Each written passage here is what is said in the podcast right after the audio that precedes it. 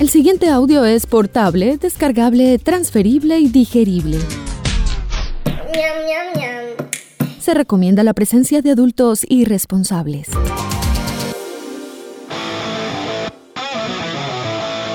Este programa no contiene consejos para enriquecerse o hacerse famoso o fit sin hacer ningún esfuerzo. A nuestros invitados les toca trabajar, digamos que de forma orgánica. Si busca guías de autosuperación, cadenas de oración o esquemas para vender humo, continúa el scroll. Tal vez encuentre algo más abajo, o alguien, o alguno. ¿Qué tal un pastor?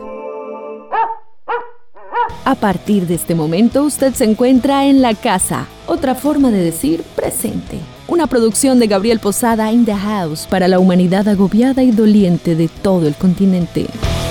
Dímelo, Gabo. El libro La Era de la Hipermúsica, Trampas, Beneficios y Retos explica cómo los músicos disfrutan los beneficios de circulación y promoción del nuevo modelo digital, valoran el diálogo directo con sus tribunas y aprovechan la autopromoción de sus álbumes, conciertos y souvenirs para generar recursos económicos. A su vez, el texto determinó que hay una crítica a la manipulación de los gustos a través de las plataformas los grupos aceptaron la transacción del recién estrenado arquetipo porque lo digital determinó una dictadura en la que o se acoplan o se vuelven casi imperceptibles para sus audiencias y esto de fondo desdibujó la experiencia de escucha del usuario convirtiéndolo en una máquina de consumo que instaló en un segundo plano el disfrute consciente y reflexivo del arte como manifestación humana. Lo escribió Santiago Arango, comunicador social, periodista de la Universidad de Antioquia. Santi ha sido un fervoroso enamorado y promotor de la música indie creada en Medellín y Colombia. Es especialista en periodismo y comunicación digital y magíster en comunicación digital de la Universidad Pontificia Bolivariana, líder de la frecuencia local radiónica.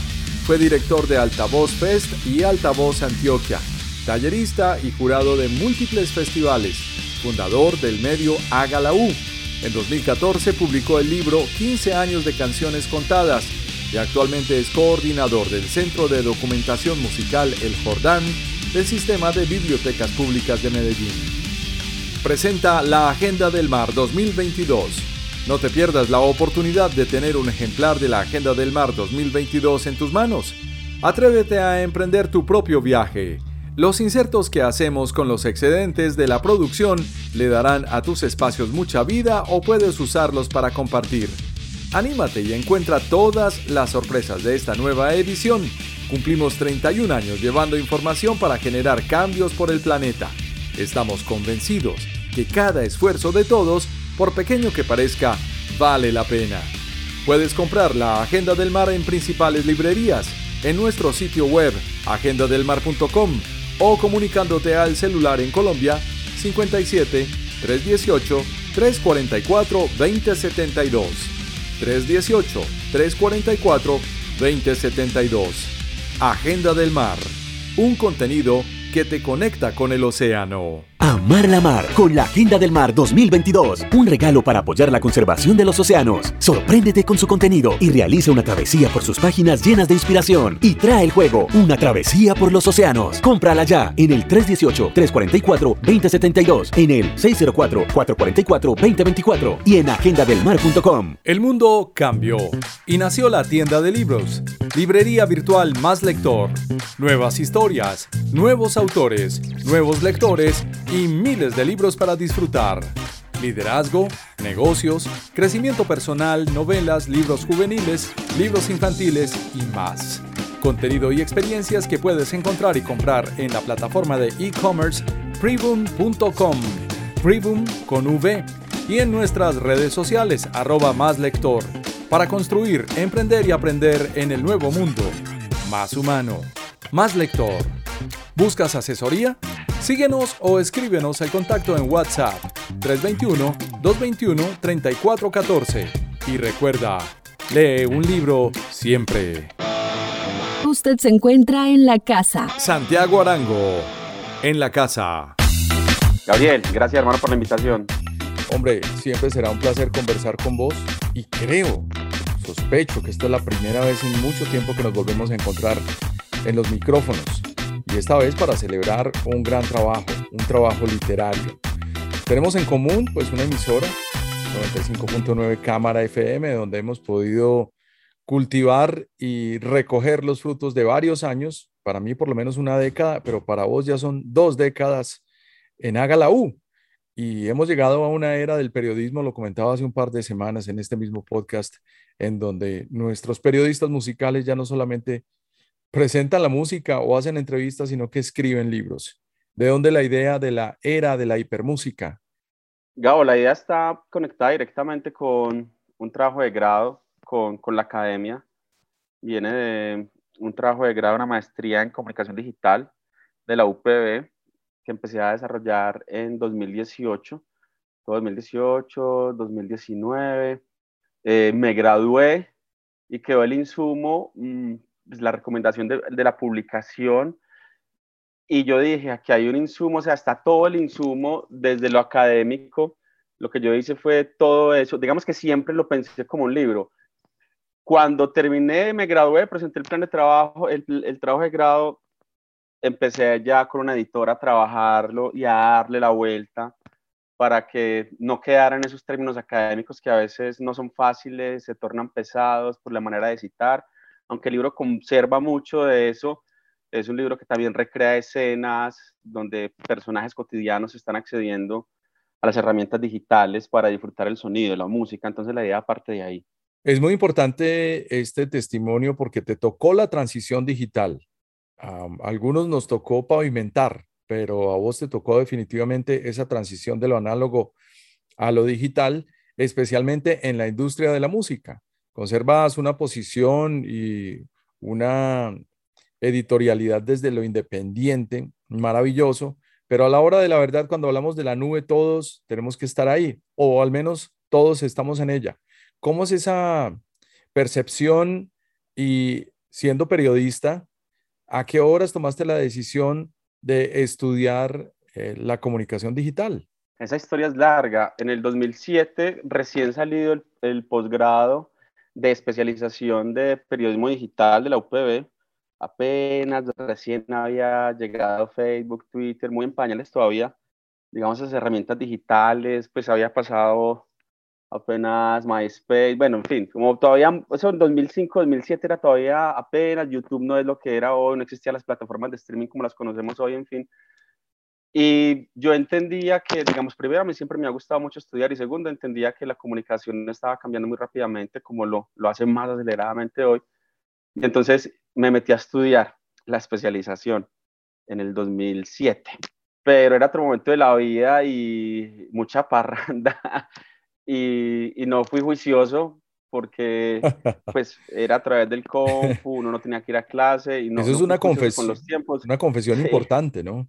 Sí, eso, es bacano, ese ejercicio. Entonces, en 2016, otra vez volví siempre con la idea, yo tengo que estudiar, tengo que estudiar, tengo que estudiar. Es como, era como un llamado del espíritu.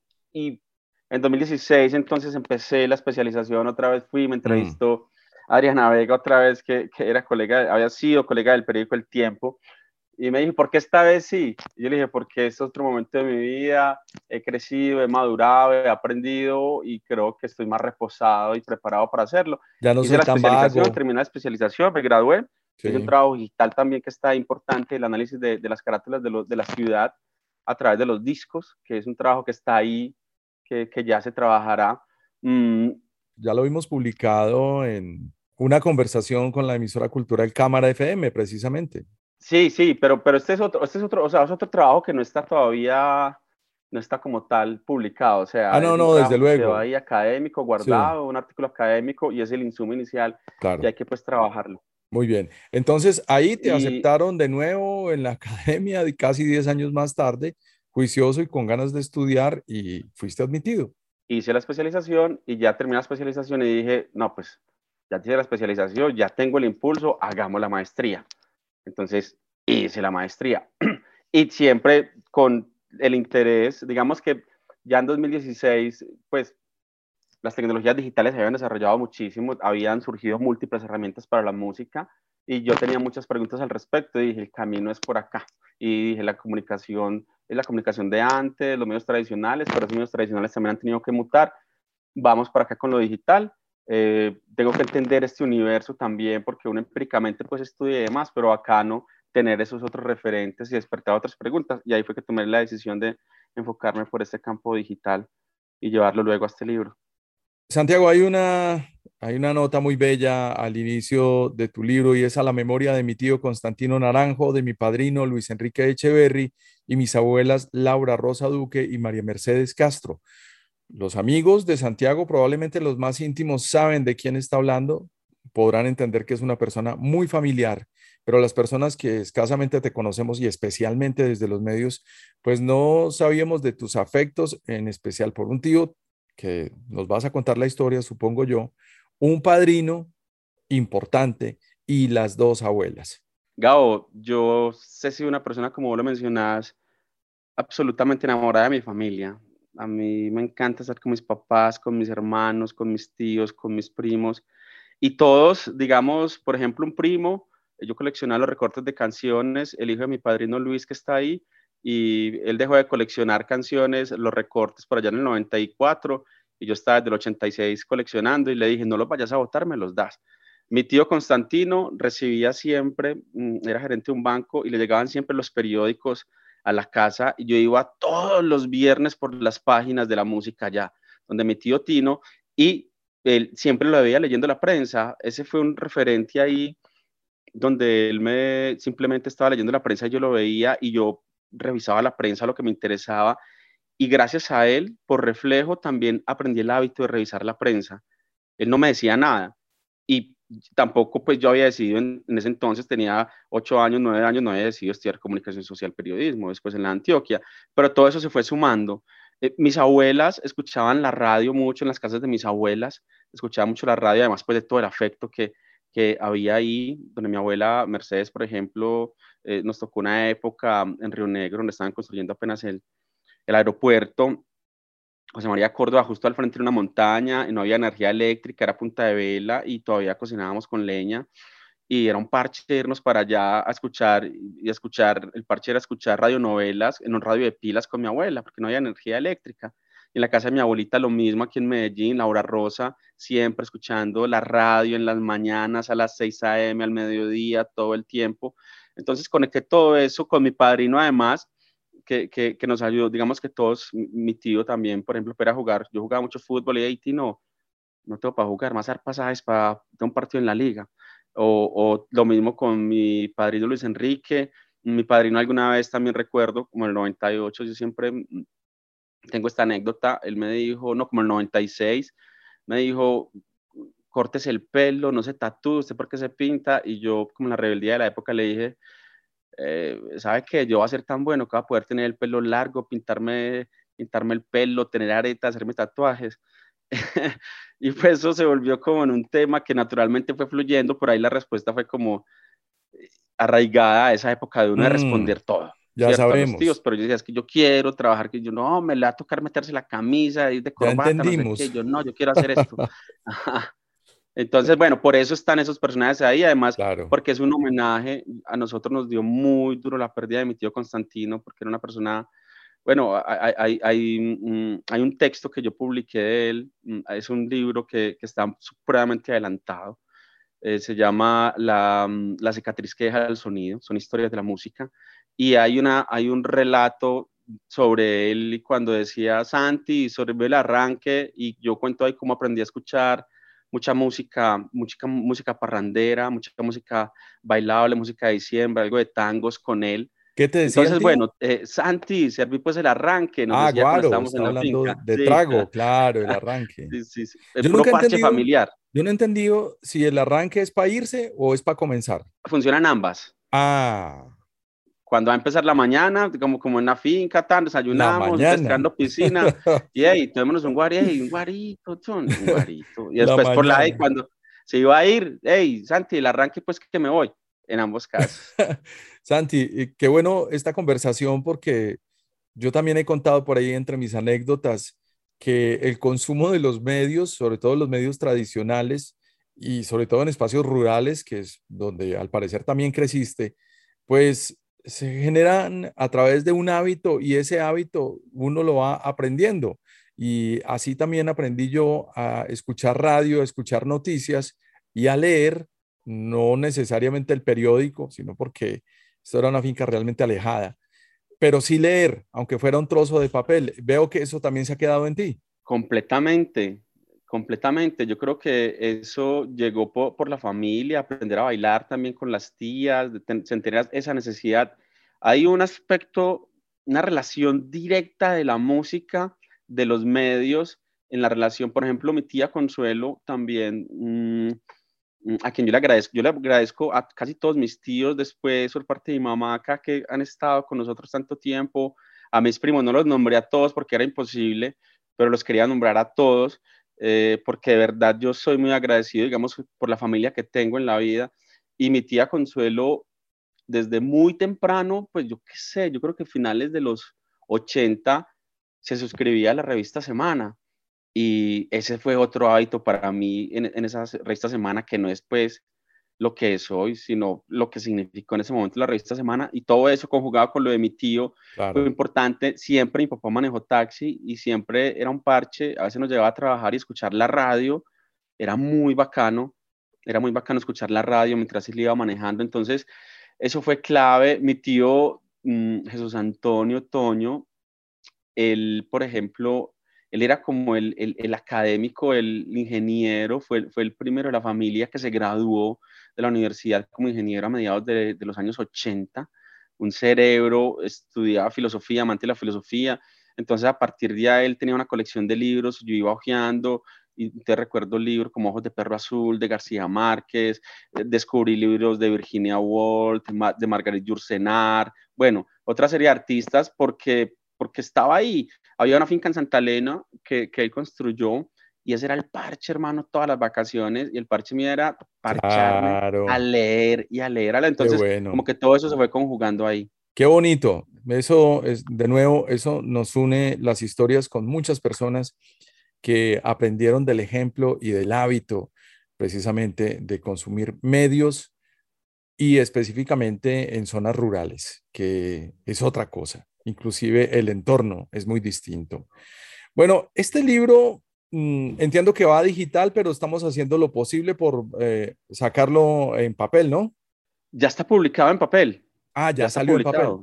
Sí, está físico, está físico, está físico en este momento, está circulando ya en la ciudad, ya llevo más o menos 100 libros vendidos en este momento, es una edición limitada eh, y luego va a circular, en estos días va a hacer también la vuelta para que la gente lo pueda adquirir a través de Amazon. Y ah, si lo quiere regalar, lo puede regalar, pero todavía no llegado a ese paso. Cambia mucho, cambia mucho. Eh, y, y, ya que estamos hablando de la transformación digital, hablamos de la democratización de la lectura y de la información a través de una plataforma tan global. ¿Qué piensas hoy en día versus el año 2006 que estabas emparrandado y, y, y que Amazon servía de pronto para comprar eh, no sé, de pronto tecnologías y hoy permite no solamente la posibilidad de descargar un libro, sino de que se transversalice tanto a nivel global. Me parece una herramienta fabulosa, es decir, todo lo que le permita a la gente acceder a mm, eso para irlo conectando con el libro, pues es importante porque eh, en el libro yo hablo de la sociología de los usos y la importancia de los usos es determinada por el usuario, es decir, lo que el usuario eh, necesite y cómo entonces usa esa herramienta, ¿cierto? Según sus necesidades, según sus cotidianidades, sus trabajos, sus expectativas y no lo que determine la plataforma o la herramienta. Y ahí, pues, en mi caso, yo he comprado, por ejemplo, muchos libros bueno, mucho, algunos libros los compré a través de Amazon para, para, el trabajo, para el libro, que los tuve que pedir desde afuera porque no se conseguían aquí, en el país, entonces de Argentina, de Chile, España, eh, los tenían que mandar, los compré. Eh, algunos discos, compré algunos discos de Leonard Cohen en vinilo también, a través de Amazon, incluso unas herramientas para grabar podcast, también las conseguí por ahí. Entonces, me parece fantástico porque según mi necesidad, yo he aprovechado la herramienta y he buscado, por ejemplo, cuando hay promociones y demás, entonces ha sido supremamente útil y creo que e, esa es la magia también que tiene, cómo las personas pueden usufructuarlo según su requerimiento. Claro, la usabilidad de las plataformas definitivamente la determina es el usuario. Hablemos entonces de esa explosión tecnológica de la comunicación digital ocurrida a finales del siglo pasado y principios de este, esa que trajo consigo una avalancha de fenómenos de gran complejidad en los ámbitos político, social y cultural de la humanidad, que han dado una vuelta de campana para cubrirse a sí misma con eh, un manto de red, una compleja e infinita relación cyborg neural de causas y efectos que llaman web, dice la introducción del libro de Santiago. ¿Percibes un cambio muy radical en, específicamente en la música con este ejercicio literario? Creo que hay un cambio sustancial, creo que hay un cambio sustancial en, en las formas de promoción, de circulación. Digamos que la creación ha ganado herramientas, pero fue el que primero se benefició con, con la producción de los discos en estudios, a medida que iban saliendo nuevas herramientas y demás. Pero a la hora de ponerlas a circular, de promocionar, vos te acordás cuando Lucy y Universal llegaba con el reel de los videos o te visitabas en la emisora con el, con el CD, con los lanzamientos de la temporada. No, no solo ella. O era un canal era una con los videos, antes pues los cassettes, luego los DVDs, pero había que esperar ese, ese, ese recorrido. Ya no, y eso marca pues una diferencia muy grande a la hora de la gente elegir qué escucha y en qué plataforma la escucha, claro. en qué momento la escucha, a la carta, ¿cierto? Pedir, me parece importante. Entonces yo creo que sí hay muchos factores que han cambiado, que han sido determinantes y que hay un quiebre para, para, para las medios, pero también hay un quiebre pues también para y, oportunidades y retos para, para los independientes. Cuando uno lee el prólogo del libro, eh, tiene como una visión, digamos que desde lo digital, pero muy global. Sin embargo, cuando empieza a explorar los episodios, se encuentra que vuelves a ser muy local y desde lo independiente. Santiago, ¿cómo logras volver a leer esa transición de los independientes del mercado local en estas nuevas plataformas? Gao, efectivamente el libro en el prólogo que fue escrito por Darío Cano, que Darío fue guitarrista fundador de Franquia Muerto, fue mi profesor de guitarra, por eso también está ahí él habla precisamente y él está ahí mm, porque, porque ha estudiado el tema de la música de la ciudad. Él es, hizo parte del Instituto de, Estudios de Música Regionales de la Universidad de Antioquia y se ha preguntado sobre la música de la ciudad, sobre la promoción, la relación con la disquera, los medios tradicionales, este siglo XXI. Por eso él yo lo invité para que escribiera el prólogo y efectivamente yo intento en el libro establecer una relación entre el afuera y el acá. Es, sería necio uno pensar en el contenido del libro solo desde lo que pasa en la ciudad. Hay un análisis de casos de lo que pasa en la ciudad para exponer cómo, cómo se está viviendo en la ciudad con seis agrupaciones, tres nativas y tres migrantes digitales, pero también intentando, ese, ese fue parte del ejercicio que te comentaba ahora en la construcción mm, del texto desde un trabajo editorial de discusión con mi editora Joana Martínez, con amigos como Giovanni el Mono Rendón, que siempre me decía, huevón, es que no, es que... Mm", él me decía, eh, no saca, no, no, lo local, hacerlo más global. Yo le decía, no es que a mí me interesa lo local, pues de lo global, lo global es no todo el mundo lo global. Hay que hay que sentar documentos para nosotros, para la música nuestra, sin desconectarnos de lo que está pasando afuera. Entonces, ahorita cuando te respondiera porque falló el internet, pero entonces siempre esa, ese, fue, ese fue, digamos, un, un principio del libro, establecer ese diálogo. ¿Qué está pasando? Entonces, hay un catálogo, sí, estás en un catálogo global, claro, un catálogo global de 70 mil millones de canciones, en Spotify, subís tu disco, tus dos álbumes, suman 20 canciones, hacete escuchar esas 70 millones de canciones, donde también están pues eh, YouTube, Sigur Ross, Madonna, Metallica, etc., J Balvin, etcétera, etcétera, claro.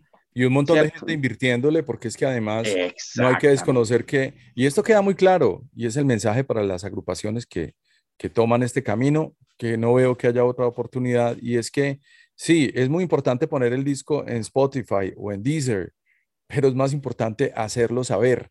Y ahí es donde fracasa la mayoría de los grupos que desconocen esta realidad y que no están preparados para asimilarlo. Según lo que acabas de comentar, que sigue siendo muy aterrizado a la localidad, a la independencia, y ahora hablaremos de esa tal independencia. Entonces, estos artistas eh, que referencias en el libro, ¿ya entendieron esa, esa vía? ¿Ya entendieron qué es lo que hay que hacer? ¿O todavía seguimos en pañales y pensando que solamente con hacer la canción basta? No, yo creo que los artistas han entendido la necesidad de acoplarse a este nuevo modelo digital. Saben que hay una herramienta, una posibilidad muy importante ahí. Eso está muy ligado en el análisis de estos seis casos a los principios de cada agrupación, a su lectura, también en su relación con el arte, a cómo interpretan las canciones y a dónde quieren llegar y a qué públicos con el arte. Hay agrupaciones para las que es muy importante vender en el libro, agrupaciones que, aceptan lo transaccional de una manera natural, casi. Hay otras agrupaciones en el libro que dicen, entiende la herramienta, eh, pero nosotros construimos canciones, aprovechamos la herramienta porque está ahí, pero construimos canciones porque queremos llevar un mensaje, queremos narrarlo y queremos conectar con una audiencia. Entonces no nos interesa tener 20 mil seguidores, sino nos interesa tener 5 mil que realmente sean nuestros seguidores y que conversen con nosotros. Entonces creo que es bacano el libro porque plantea sus diferentes puntos de vista. Yo creo que los casos son muy discientes con las agrupaciones. Hay un corto perfil de cada agrupación para intentar ubicar al lector también qué ha hecho cada banda. Las bandas tienen, deben tener eh, discos físicos publicados, discos digitales, estar en plataformas, estar activos en redes sociales, con conciertos comprobados durante un tiempo. También se busca que haya diversidad ahí y si uno revisa las épocas, pues está Ira el 85, Franquia Muerto 90-91, Nepente 98, Tres de Corazón 2002, está Mr. Blitz 2007 y Árboles Vertebrados 2009-2011. Entonces hay un proceso gradual también que fue intencional porque eso nos permite ver el comportamiento de las agrupaciones. Entonces, Gao, yo creo que las, distintos de la historia. Exactamente. Muy bien. Santi, yo creo que esto ayuda a los artistas a entender un poco mejor por qué la radio simplemente no tenía que hacerles la tarea. La tarea la tenía que hacer el artista. Y lo digo eh, por tantas piedras que llovieron sobre la radio al final de los noventas, en donde muchos artistas pensaban que era la misma historia, no era sino llevar el CD eh, quemado, muchas veces ni siquiera masterizado a la radio y esperaban que ya simplemente los pusieran en alta rotación y les hicieran la tarea. Tal vez esto les ayuda a entender ahora que hay que hacer es un plan de comunicación, de divulgación e inclusive un plan para hacer la música. Gabo, definitivamente. Yo creo que hoy los grupos requieren más orden que antes. Es decir, depende del grupo también. Pues hay grupos que son grupos de barrio, grupos de parche, grupos de, de ciudad, grupos que quieren ser grupos de país, algunos que sueñan entregarse el mundo. Y eso debería ser lo primero que una banda decidiera pues para implementar o no acciones que ayuden a concretar ese, objetivo. Creo que con los medios de comunicación, con, con la radio, con la prensa escrita, la televisión, son eso, son un medio, son un puente. Siempre han sido un puente. Es como los festivales. Los festivales pasa aquí en Medellín o pasa en Bogotá para que lo pongamos en planos nuestros de Colombia.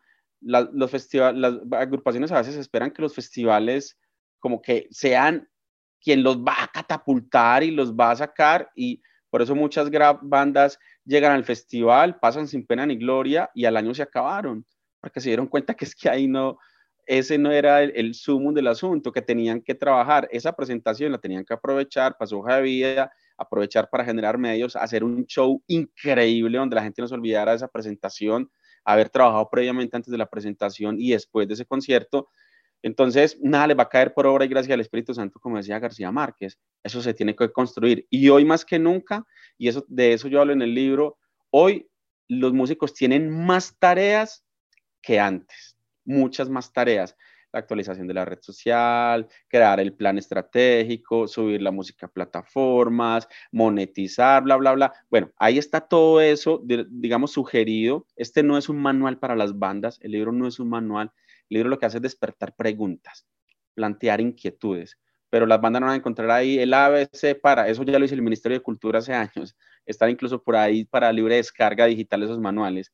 Este es un libro que precisamente plantea unos pros y unos contras, es un ensayo donde yo sugiero que, hey, pilas, pues organícense. Y también unas conclusiones a las que llego en el libro, para conectar con lo que mencionas, es que los grupos están desaprovechando una oportunidad de cualificación. Tienen que ser más, tienen que ser más disciplinados a la hora de entender y ahondar en este nuevo, en este nuevo, entre comillas, ecosistema digital. Santi, cuando uno te escucha hablar desde tu experiencia ya en 20 años del de, medio Haga la U, que le aclaro a nuestra audiencia, es un programa de radio que pasan diferentes emisoras culturales en distintos días y horarios, pero que suena en más de cinco emisoras de radio, diría yo, Santi. Estamos en tres, en Cámara FM, Buena Radio y, en la emisora de Antioquia. Bueno, pero más de una ya es ganancia y, y me imagino que debes tener los mismos problemas que todo el mundo para hacer un contenido de podcasting con música. Pero a lo que quiero llegar es que uno escucha a Santiago hace un mes te escuchaba hablando eh, de, discos independientes con Javier Rodríguez y uno dice, eh, pero este man sí es terco, es increíble este man, 20 años todavía pedaleándole a los grupos independientes, los grupos locales y en, algunas, en algunos casos, con grandes paréntesis, grupos que no son prioridad de nadie. Y eso es maravilloso y eso es increíble porque a largo plazo terminaste demostrándonos que hay que tener cierta pertinencia con los artistas locales y ese seguimiento lo has hecho día tras día.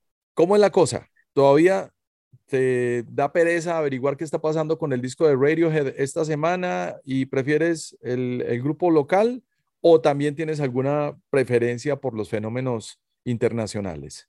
Siempre me ha interesado eh, el universo nuestro, ha sido una pregunta, yo creo que eso tiene que ver mucho con el arraigo también por, por lo que somos, dónde estamos parados, por, por eh, ese tener la experiencia de habitar el campo con los abuelos también, de pasar largas vacaciones por allá, siempre ir a fincas con la familia. Eh, entonces, como es, es, ese, esa conexión con la tierra más allá de lo material mismo, sino quiénes somos nosotros, cómo nos narramos, uno va creciendo y va entendiendo cómo nos narramos, cómo la música nos representa, cómo la música está diciendo quiénes somos, cómo está dejando testimonios de esta violencia tan brutal que nos ha, golpeado a todos. Entonces creo que eso va por ahí. Pues, eso fue algo, Gabo, además, que fluyó naturalmente en mí. O sea, eso no, yo no fragué, eso se fue dando muy gomoso, empezando escuchando y coleccionando la información que salía de las bandas de afuera, todo lo que salía era las bandas de afuera. Pues párate los años mediados de los 80, en los 90, finalizando 80, los 90, todo lo que salía, o sea, el grueso, la página de Veracruz, yo recuerdo salían unas reseñitas ahí cortitas claro. en concierto, Franquía Muerto, cositas chiquiticas en el Carlos Vigo que sacaba Vicky, pero yo tengo esos cuadernos, todo eso con el paso de los años, yo fui entendiendo, yo decía, pero ¿y por qué? ¿Y las bandas de acá? ¿Qué? O sea, ¿qué, qué es lo que está pasando? ¿Por qué no? Sí, todo eso fue un poco lo que terminó en, en Agalau como, como una sugerencia, que me parece algo, siempre lo hemos llamado así, nosotros somos una sugerencia, siempre hemos dicho que, que cada quien elige, hermano, bacano, y sabemos que eso que a veces no, no es el foco, es difícil que, que, la gente le preste atención, pero es la tarea, es lo que hemos sugerido. Eso lo he entendido también en relación con, yo compro constante música, constantemente música que sale afuera, mucha música que sale afuera, Mm, sigo comprando mucha música física. El, el, te puedo decir que el 98% de la música que yo compro es física. Romántico, pero más allá del romance, creo que es la experiencia, la información que encuentro ahí, el olor, ver una cantidad, poder coger las carátulas de los discos en el trabajo que te dije y mirar cómo las bandas de metal casi no han representado la ciudad en las carátulas casi siempre eh, tienen, tienen pinturas o, u otras intervenciones y cuando uno empieza a encontrar eso, que fue pucha, y empieza a mirar, en realidad no son tantas las bandas que han sacado la ciudad, ciudad, ciudad. O que le han cantado. cantado muchas, pero que la carátula, que uno, como un ejercicio, porque era análisis de lo gráfico, yo decía, es increíble, yo pensé que eran más y no, y no eran tantos, eso se encuentra ahí, pero nunca me he desconectado de lo que pasa en el mundo, me, me, me, gusta mucho leer, digamos, también una manera de acceder a la información y otro relato es, por ejemplo, leyendo eh, un libro como el de Cristina Rosenbig, Debut, que me parece muy bacano esa mirada, y entonces cómo se encontró con la gente de Sonic Youth y no sé qué, y cómo era la ah, industria en España, pero también la época cuando uno encuentra, eh, lee un libro, la biografía I'm Your Man de Leonard Cohen, claro. o cuando se, lea, eh, o cuando se lee el libro de, mm, de, Kim Gordon, la chica del grupo de Sonic Youth, mm. pues uno como, cierto, mm, exactamente, como que todo eso Yo creo que la música no, no es que ella estuvo en Sonic Youth y no sé qué, o sea, todo eso hace parte de la construcción mm. de esa mirada. E, ese texto, por ejemplo, Kim Gordon está citada en el libro. Eh, mm, esta nena, eh, Cristina Rosenbing, está citada en el libro también con textos completamente pertinentes. Eh, hablaba de cómo la radio universitaria fue importante en su momento para Sonic Youth y cómo no sonaba Sonic Youth en otras radios, y eso siempre lo conecto con lo local también. Ese se interesa ahí establecer esa relación y poder generar como ideas para proponer. Bueno, pues hablando de esa radio, Cristina Rosenbinge era la cantante de la agrupación Cristina y los Subterráneos, ¿no? Exacto. Bueno, no, hablando de la radio, de, la radio universitaria y, y, por qué tiene un impacto en un personaje como eh, la bajista de Sonic Youth, pues hay un antes y hay un después, hay una historia para contar y es que gracias a la radio universitaria se consolidó el, formato alternativo al inicio de los años 90. Pero en Colombia no pasó nada con la radio universitaria precisamente porque el formato de radio universitaria suena anticuado y, como te lo escuché decir en algún momento, anquilosado en el siglo anterior. ¿Crees que aún se puede hacer algo o, ya definitivamente en radio universitaria, hablando con un gran slash de los artistas independientes, puede pasar algo en Colombia? Yo creo que la radio universitaria tiene ese reto. Yo creo que la radio universitaria tiene ese reto. Mm, siento que ha cambiado. Yo siento que la radio universitaria ha cambiado.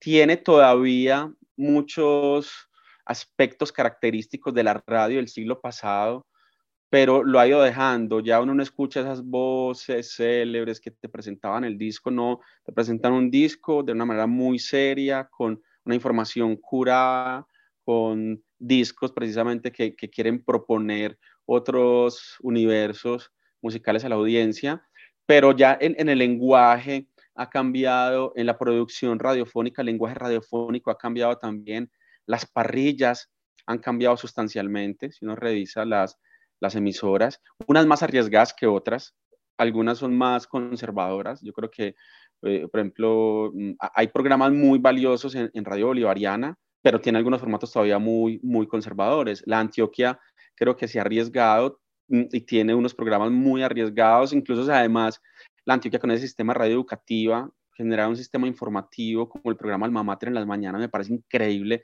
que la gente del Bajo Cauca está hablando con la gente de Urabá, con la gente del Oriente, con la gente de Medellín, del Occidente. Eso es, eso es tremendo, hermano. Y vos escuchas, si vos escuchas el lenguaje, es un lenguaje cercano, es un lenguaje que está, que está preocupado por, por precisamente entender las realidades de las regiones. Entonces yo creo, Gabo, que ahí en términos de oportunidades, se puede hacer mucho. Mm, mm, aquí en Medellín, pues Alexio Tálvaro ha hecho un trabajo importante también, el mismo Braulio, en la programación, mm, en UN Radio también hay, hay franjas y espacios que se han abierto incluso para la experimentación, discos que nunca vas a escuchar en la radio comercial, pero no está hablando de discos así, pues, de artistas que... Extraterrestres. o sea, música independiente, hay gente que hace ruidismo en Chile, en Argentina, en Uruguay hay programas así. Entonces creo que se han dado pasos y yo creo que hacia allá va también. Esto es un proceso cuando las emisoras están mm, ancladas, pertenecen a grandes instituciones como la Universidad de Antioquia o Bolivariana o la Universidad Nacional. Esos procesos toman mucho más tiempo, son más largos, pero creo que sí está pasando. Santiago, qué maravillosa conversación, inevitable hablar de radio eh, para celebrar esta este lanzamiento de tu libro, que entendemos próximamente estará en plataformas de descarga, estamos hablando de Amazon, y que contiene una cantidad de reflexiones de Santiago Arango sobre eh, esta nueva situación de la transición digital y varias agrupaciones que demuestran a lo largo de por lo menos tres décadas cómo ha sido su paso desde lo analógico a lo digital y los digitales nativos cómo se han adaptado a estos nuevos tiempos. Pues nos queda la tarea. ¿Cuál fue el capítulo más difícil de concebir en, tu redacción, Santi? El capítulo más difícil, mm, yo creo que, digamos, fue difícil y que fue una pelea que yo me di, que fue centrar a Medellín, caracterizar a Medellín. Fue una pelea que yo me di porque Mm, por ejemplo, la editora me decía, pero eso para el libro, en el, en el, marco contextual funciona muy bien. Yo le decía, sí, pero es que también hay que explicar un poco esa industria, que las industrias de electrodomésticos, la industria del entretenimiento, los grandes teatros, cómo eso impulsó la radiodifusión acá, pero además cómo estuvo conectadísimo con el escenario de los sellos disqueros.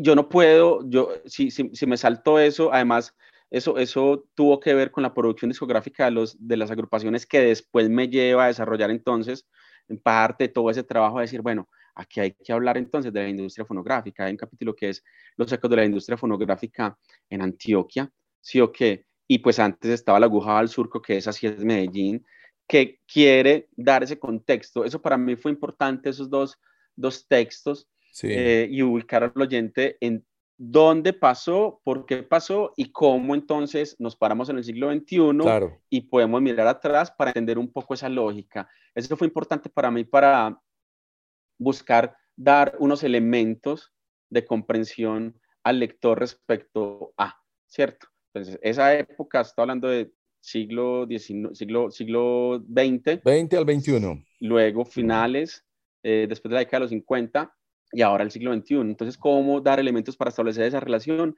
Y un somero, pues porque tampoco ese era el caso del libro, pero sí un, un hilo conductor que permitiera a la gente entender todo ese proceso. Esos me, me, tomaron un, un, esfuerzo adicional porque también era cómo no sacar al lector de acá, cómo no saco al lector hablando de Medellín, porque es importante hablar de las industrias en Medellín, de la economía en Medellín, de los habitantes en Medellín, porque hay que mencionar la, la conectividad en Medellín, pues precisamente porque estamos hablando de música en la era digital, de hipermúsica, entonces necesito decirle que hay una apuesta en la ciudad y que está en estos casos, y hay ejemplos que yo pongo ahí como que son reales, cuando yo escribo el, el promotor musical, que un man que tenía un bar, que es una historia real, que se iba todos los días por la noche para postear sus conciertos y no sé qué, pero se está hablando pues de un tema de hace de hace 4 o 5 años, te estoy hablando de hace 15 años, de hace 4 o 5 años que se lleva al Wi-Fi de un centro comercial a postear sus eventos y a responder porque en la casa no tenía Wi-Fi y no pagaba Wi-Fi. Y decía, yo no voy a pagar Wi-Fi, me voy para el centro comercial. Y eso es bacano porque genera otras preguntas. Ahí, por ejemplo, en el contexto también digo, eh, eh, falta conectar medio país, ¿sí o no? O sea, datos oficiales del Mintic, falta conectar medio país todavía. Y eso hay que contárselo a la gente para poder ubicar y precisamente establecer el diálogo con eso que se está proponiendo del, del ecosistema digital para la música. Pues qué gran diálogo el que plantea Santiago Arango en el libro La Era de la Hipermúsica, Trampas, Beneficios y Retos. Santiago Arango, un personaje de radio, periodista, musical, además, que narra a manera de ensayo y propone una aguda reflexión sobre las bondades y las desventajas que ha traído el arquetipo digital implementado al ecosistema de la música.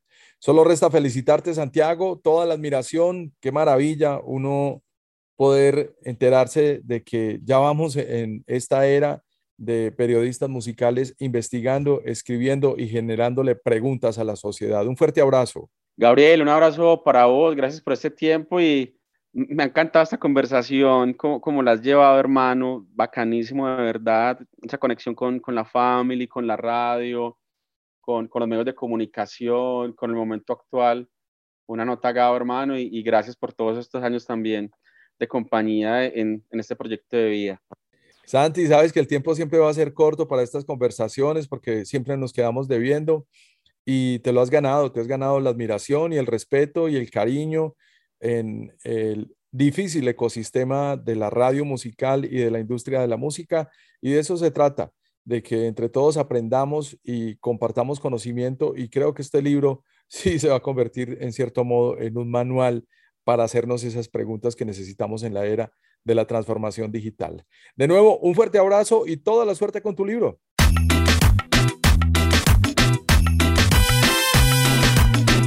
Un abrazo fuerte, Gabo. Si la gente lo quiere conseguir, simplemente me escribe en Instagram, Santiago Canciones, o en Facebook me encuentra como Santiago Arango Naranjo. Y el libro lo estoy distribuyendo yo de manera independiente. Es el nacimiento del libro Saga la U, es decir, el libro sale con el sello Libro Saga la U. Ya hemos sacado discos Saga la U, tenemos cuatro discos. El año pasado, Memorias de la Pandemia. Y pues todos los interesados, invitados a sumergirse en el maravilloso universo de la hipermúsica. Un abrazo, Gabo, para vos y para todos. Gracias. Felicitaciones, gracias a vos. Sabemos que hay una explosión sonora en la nube. Ahora todos tienen un podcast. Y ya que estamos en sintonía, visita en lacasaradio.com para que escuches las conversaciones más inesperadas sobre música, entretenimiento, tecnología y ciudad con Gabriel Posada porque las generaciones condenadas a 100 años de soledad no tendrán una segunda oportunidad sobre la tierra. Justamente cuando me vine aquí a Estados Unidos en el año 2000, la gente sabe bastante de la comida, les interesa, es parte de... ¿Por qué no hacemos un programa, un, un podcast realmente que cuente historias de música? En lacasaradio.com, un podcast con experiencia radial, disponible en tu plataforma favorita, portable, descargable, transferible y digerible. En lacasaradio.com, otra forma de decir presente. Dímelo, Gabo.